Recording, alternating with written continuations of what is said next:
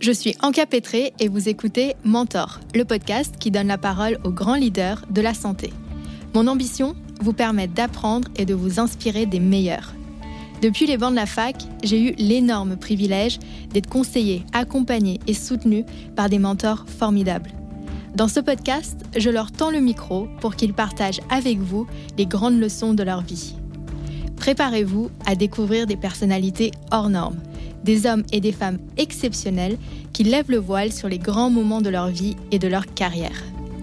Mentor est un podcast de 23 Consulting et Medcheck Studio, produit en partenariat avec Pharmaceutique, le média incontournable des décideurs de la santé. Épisode 5 Lucas Molo Leçon 1 Saisir sa chance. Lucas Molo incarne à la perfection tout ce que l'on peut espérer d'un mentor. Il est bienveillant, généreux de son temps et toujours de bons conseils. Il est juste, mais aussi exigeant avec ceux à qui il tend la main. Sa volonté d'aider et d'accompagner la jeune génération, la relève comme il l'appelle, lui vient de son propre parcours. Né en Sardaigne, ce médecin de formation a fait sa carrière en France, où il a gravi les échelons jusqu'au poste de directeur médical de Pfizer. Des défis, il en a connu un certain nombre, en partant de la barrière de la langue lors de son arrivée dans l'Hexagone et en allant jusqu'à la crise sanitaire de la Covid-19.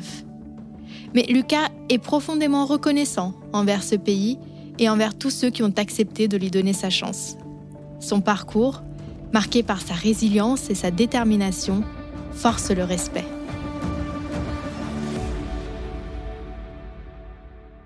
Alors, effectivement, j'ai évolué dans, un, dans une petite ville, dans une région qui s'appelle la Sardaigne. J'ai eu une, une enfance euh, euh, gay avec mes copains jusqu'au moment où j'ai pris mon bac. Je ne savais pas ce que j'allais faire. C'était une vie que parfois on aurait pu peut-être définir un peu monotone parce que j'avais une vie euh, scolaire, je faisais beaucoup de sport, je jouais beaucoup au tennis, je jouais beaucoup au basket. Et euh, les vacances d'été, je les passais à la mer systématiquement, dans une maison familiale. Euh, je passais pratiquement trois mois. Voilà, c'était ma, ma, vie d'enfance, comme je dirais pour beaucoup d'enfants, dans une petite ville qui n'est pas la grande ville qu'on peut imaginer comme Paris. Il faut dire que j'ai évolué dans une famille euh, très catholique. J'ai fait mon collège dans une école euh, qui était gérée par des pères euh, catholiques salésiens. J'ai baigné beaucoup là-dedans. Après, j'ai beaucoup de rigueur, on va dire, parce que mon père étant un fonctionnaire de la police nationale, j'ai eu ce mélange, on va dire, de, de valeurs qui sont humaines et aussi assez de rigueur voilà, qui était un peu plus euh, lié à, notre culture familiale. Malgré sa timidité, qu'il dit avoir gardée encore aujourd'hui, Lucas a toujours été attiré par les relations humaines. Cette volonté d'interagir avec les autres, de se rendre utile et d'avoir un impact lui ont servi de boussole dans le choix de ses études supérieures. Poussé aussi par son appétence toute particulière pour les sciences, Lucas quitte l'île de son enfance pour se rendre à Ketty, une ville proche de la côte adriatique, où il entame des études de médecine. Ben, les études de médecine sont venues à un moment donné parce que je voyais que mon père, essentiellement, euh, s'occupait beaucoup des autres. Euh, moi, je ne voulais pas me lancer dans une carrière comme la sienne, parce que ça ne me plaisait pas.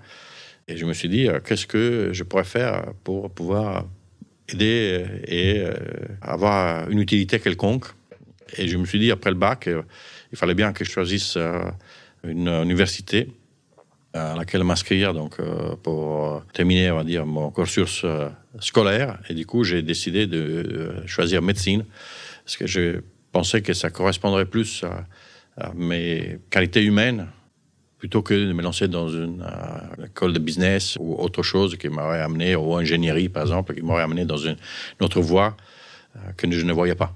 Mais bon tu sais que quand on est jeune, 18 euh, ans, 19 ans, euh, on n'a pas forcément les idées claires. Après, je me suis dit, bon, étant jeune, si, si j'ai pas le droit de me tromper à 18 ans, donc est-ce que j'aurai le droit de me tromper? Du coup, voilà. Finalement, je me suis lancé, ça m'a plu.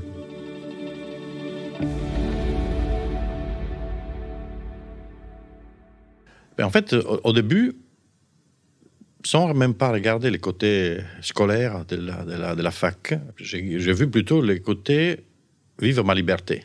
Parce que quand vous sortez du foyer familial à 18-19 ans, parce que ben, j'ai dû partir au mois de chez moi d'ailleurs à cet âge-là, j'étais très jeune, euh, parce qu'il fallait aller dans une grande ville pour faire des études. Et du coup, je me suis trouvé tout d'un coup libre, ne devais pas rendre de compte à personne quand, si j'entrais tard le soir. Et du coup, c'était le premier impact, c'était vraiment sensation de liberté. Au début, c'est difficile à gérer parce que vous, n'avez jamais été libre vraiment. Euh, voilà, il fallait euh, un petit peu appréhender comment organiser sa journée déjà.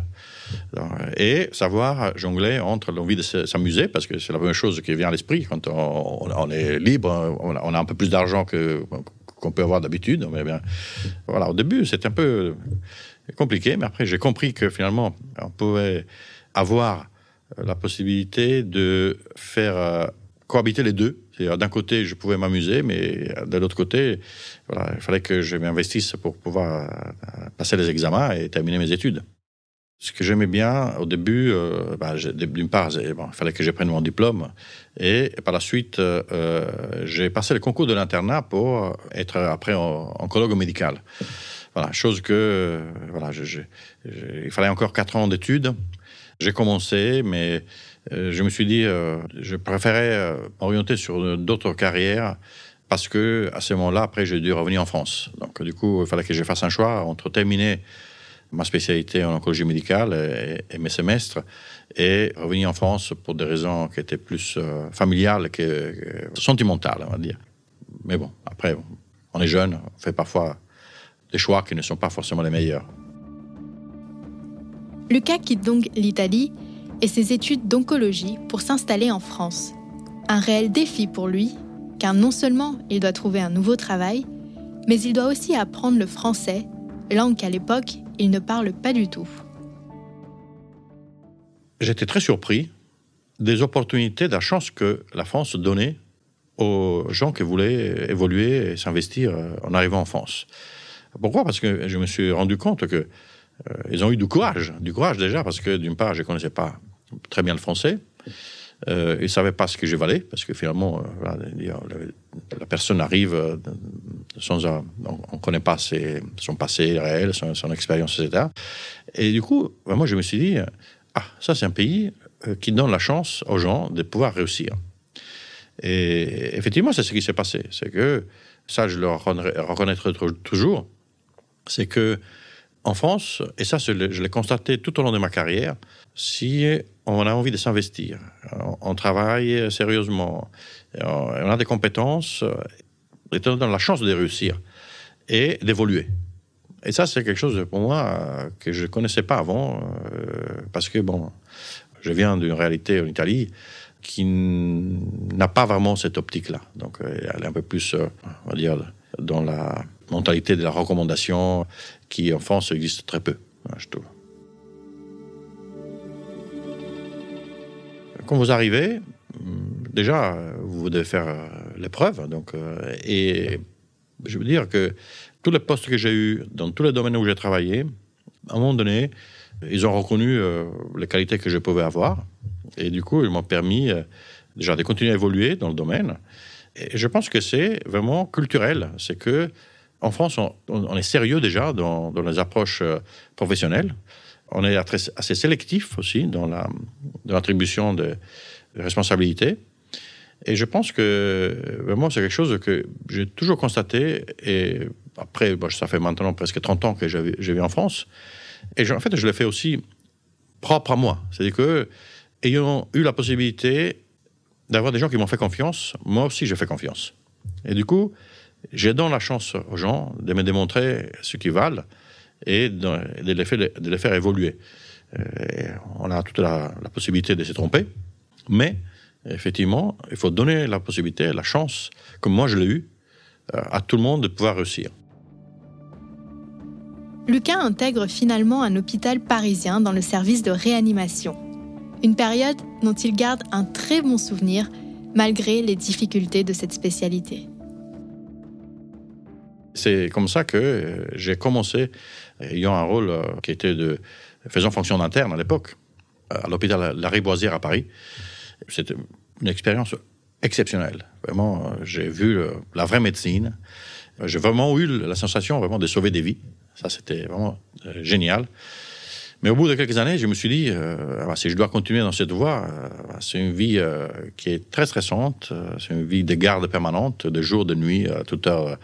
Donc, je me suis dit, peut-être, je vais essayer de faire toi une autre voie. Et pendant que j'étais justement dans ce service de réanimation à Paris, j'ai voulu passer des diplômes universitaires pour pouvoir justement intégrer l'industrie. Et du coup, j'ai passé les DU euh, qui s'appelle FIEC, la formation des investigateurs aux essais cliniques des médicaments. Et c'est comme ça que, bon, après, je me suis dit, peut-être je vais tenter la carte de l'industrie pharmaceutique. Merci d'avoir écouté cette leçon du podcast Mentor. Pour continuer à suivre l'actualité du secteur de la santé et découvrir des portraits de décideurs, nous vous encourageons à faire un tour sur le site de Pharmaceutique. Si cet épisode vous a plu, n'oubliez pas d'en parler à vos amis, à votre famille ou à vos collègues. Nous pouvons tous apprendre et être inspirés par les grands leaders de la santé.